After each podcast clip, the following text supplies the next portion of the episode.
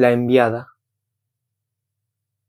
Esta es la canción de un adolescente de la ciudad que renegando de todo alcanzó la iluminación en un andén junto a las vías del tren de las afueras, pues vino al mundo otra Mesías, nacida en la tierra santa de Estonia.